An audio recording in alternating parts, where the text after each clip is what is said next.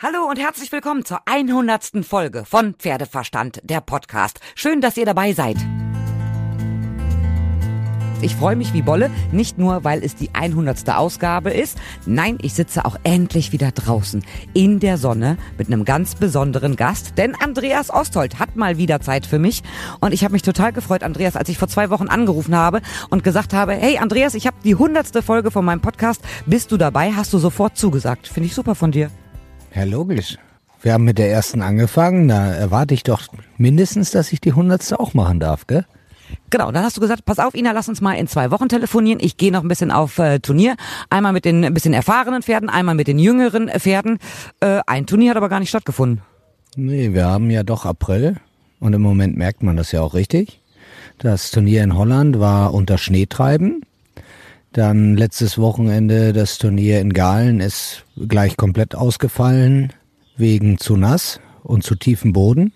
Muss man dem Veranstalter aber auch hoch anrechnen, dass er den Mut gehabt hat, das von vornherein abzusagen. Da kommt dann ja auch eine Flut an Erstattung auf den zu. Aber wie gesagt, war halt leider nicht möglich. Jetzt war ich gestern in Holzerode in Niedersachsen zum Geländetraining. Da habe ich mir einen Sonnenbrand abgeholt und eine staubige Hose. Also verrücktes Wetter gerade. Ja, ich habe letzte Woche noch meinen letzten Glühwein getrunken und diese Woche bin ich umgeschwenkt auf meine Sommerdrinks. Äh, wir sitzen mal wieder bei dir auf dem Hof und äh, trinken Kaffee und ich stelle fest, also nicht nur, dass du den neuen LKW hier stehen hast, den habe ich aber schon mal gesehen, es liegt hier auch einiges an Baumaterial rum. Also hier passiert ja regelmäßig was bei dir auf der Anlage. Hm, also man möchte hier vorbereitet sein für die Zukunft. Also passiert ist eigentlich noch nichts. Aber ich habe natürlich immer meine Vision. Das heißt, neue Boxen kommen? Naja, gut, man muss sich zukunftsorientiert aufstellen und heutzutage hat man einfach luftigere und größere und schönere Boxen und einfach tiergerechter, artgerechter und dem möchte ich mich natürlich äh, auch entsprechend anpassen. So, erzähl mir was zu deinen Pferden, die du aktuell im Stall hast. Wer ist deine größte Zukunftshoffnung? Also meine Zukunftshoffnung ist natürlich Höhenflug, den kennst du ja schon, den schönen Schimmel. Mhm. Und mein weiterhin mein Top-Pferd ist die Corvette. So, Höhenflug, ich finde den super geil, äh, geht auch auf Social Media immer total ab, wenn du mit dem irgendwo am Start bist. Sag mir noch mal ein bisschen was zu dem. Naja, Höhenflug ähm, ist ein Trakener mit einem Araber Vater, also eigentlich hochmodern gezogen auch im Blut stehend, ein ganz hübscher Apfelschimmel, aber schon für sein Alter relativ, tatsächlich relativ weiß. Und ist einfach ein Traumpferd, weil einfach, ja, sehr qualitätvoll, sehr unkompliziert, trotzdem Charakter. Und das sind alles Sachen, die, wenn man, wenn man lange dabei ist, natürlich zu schätzen weiß. Wie alt ist er jetzt? Der ist jetzt neun. Neun. Wo geht denn die Reise mit dem hin? Ja, gut, das Ziel soll sein, deutsche Meisterschaft diesen Sommer in Lumülen. Mhm. Damit wären wir schon beim Saisonhöhepunkt. Ne? Ich habe ja vor einigen Wochen gelesen, da sind die Kaderlisten veröffentlicht worden. Du bist nicht im Olympiakader drin. Damit war eigentlich zu rechnen. Ähm, was rechnest du denn für Lumülen aus? Die Konkurrenz ist ja wie immer in Deutschland im Vielseitigkeitssport extrem stark. Ja gut, die Corvette als Top-Pferd soll ihren ersten Höhepunkt jetzt schon Ende des Monats in Saumur haben mit der langen Prüfung, mit der Qualifikation. Soll dann über Aachen Richtung Haras de Pin äh, als letzte Sichtung hoffentlich, oder natürlich äh, arbeiten wir da alle hin, würde natürlich gerne nach Rom zur WM fahren mit der Top-Stude. Das wäre natürlich mein Traumziel dieses Jahr, aber erstmal versuchen, top zu sein am Ende des Monats und dann eben über Aachen nach Haras de Pin. Und gut, Höhenflug mit dem Saisonziel Domühlen, da ist einfach das Ziel, solide abzuliefern. Der ist neun, der ist noch jung, der ist noch relativ grün. Ähm, mit Sicherheit können wir da nicht mit den erfahrenen Paaren mitstinken. Äh, muss er auch nicht.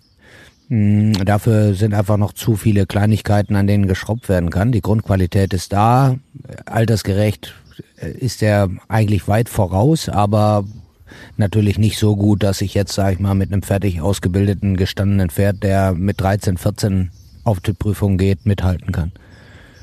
Wenn ich gerade so frech gesagt habe, damit war zu rechnen, dass du gar nicht im Olympiakader bist, äh, war das ja frech, aber hast du damit gerechnet, dass du vielleicht doch reinrutscht? Nein, das wusste ich im Vorfeld. Ähm, durch meine diversen Ausfälle und so weiter war mir das eigentlich klar, dass da einfach andere besser waren. Und ähm, ich muss jetzt einfach sehen, dass ich wieder abliefer. Und dann hoffe ich, dass ich mich da auch wieder in dem Kader wiederfinde. Da bin ich auch mal ganz entspannt. Äh, wen siehst du denn nach jetzigem Stand und es fließt noch viel Wasser den Rhein runter ähm, bei der WM dabei? Hm, kann man überhaupt noch nicht sagen, weil wir starten ja gerade erst in die Saison. Also man konnte jetzt auch noch nicht sehen, welche Paare sind in Schuss oder wie durch den Winter gekommen. Ähm, das muss man jetzt wirklich sehen, wenn, wenn man jetzt so die ersten wichtigeren Prüfungen hatte, dann kann man, glaube ich, mal, mal sehen, äh, wer, wer gut drauf ist, wer den Winter genutzt hat, wer gut in die Saison startet. Also es ist völlig offen und wir haben viele gute Paare. Weil wir ja jetzt für heute verabredet waren, weiß ich, dass du heute Morgen schon äh, Dressur geritten bist. Kadertraining, Dressurreiten am frühen Morgen. Wie ist es gelaufen? Ja, gut, Dressurreiten. Aber ähm, könnte man auch weglassen. Ne? Wenn das nicht die Grundlage wäre, würde, könnte man es auch weglassen, sonst wären wir ja gleich reiner Dressurreiter geworden.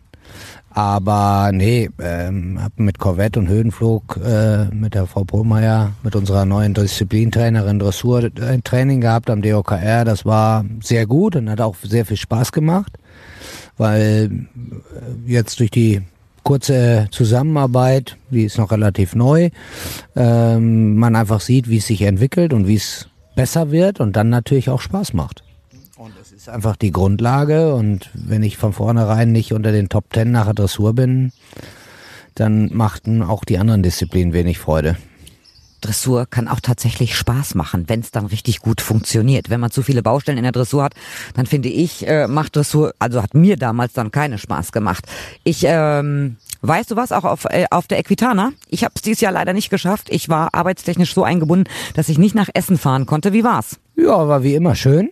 War ein bisschen ruhiger wie üblich. Also die Equitana war doch der Situation und dem, der Zeit geschuldet ein Tick kleiner gefühlt, ein bisschen weniger Leute da, wobei die Geländeprüfung hat gezogen, die Halle war voll, war eine super Stimmung.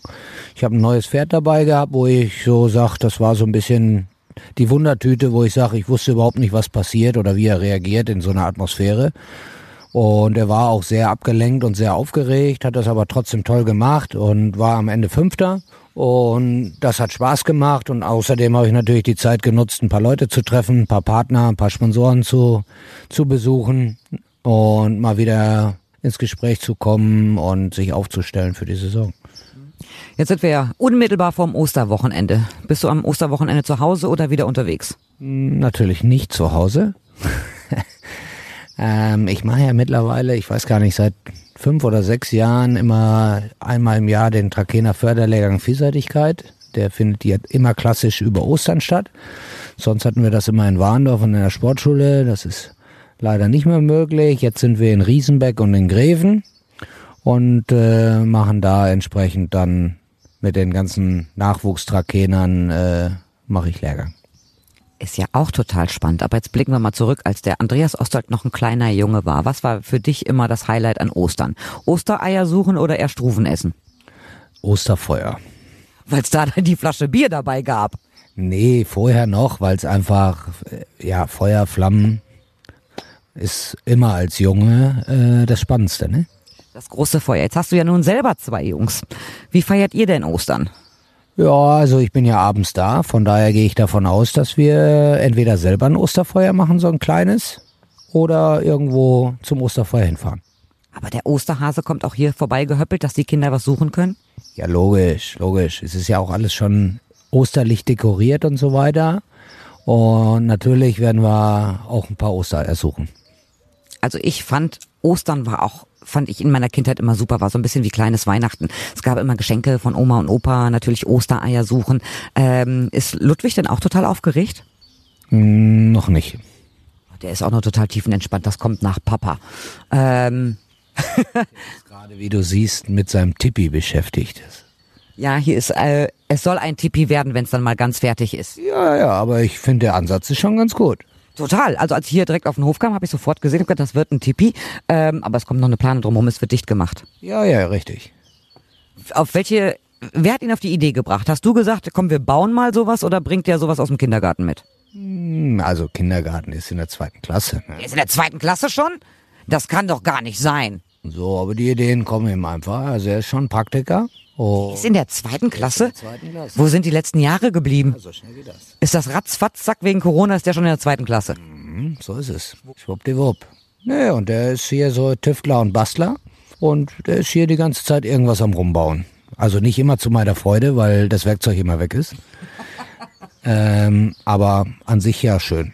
Wie anstrengend ist es für deine Frau Sabrina, drei Jungs, die alle im Bastler-Hobby-Baumodus sind, ähm, alles wieder sozusagen ordentlich zu machen? Ich glaube, die Frage hast du mit dem, wie du es gesagt hast, schon dir selbst beantwortet. Ja, ich kann mir vorstellen, dass es manchmal doch etwas anstrengend ist.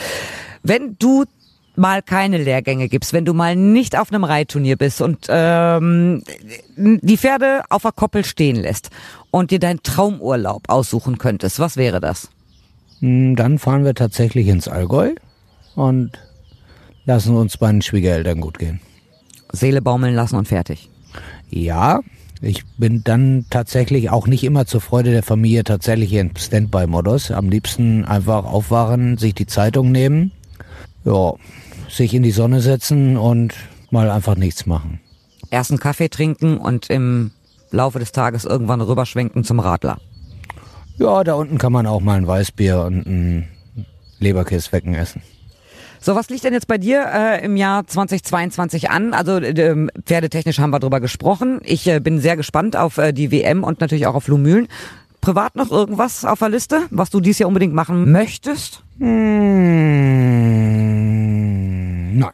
Alles soll so bleiben, wie es ist. Also ich glaube, wir können uns nicht beschweren und man hat immer so seine Ziele und kleine Etappen und so und aber die hängen natürlich privat eigentlich auch immer sehr eng geknüpft am Beruf und an, am Sport. Dann haben wir das auch geklärt.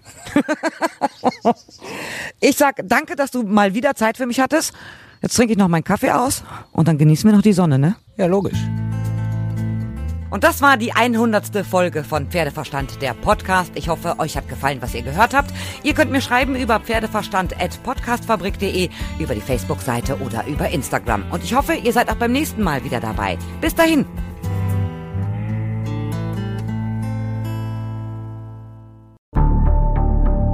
Wie lange kann ein Mörder sein dunkles Geheimnis bewahren? Wann bekommen die Angehörigen Gewissheit und die Opfer Gerechtigkeit?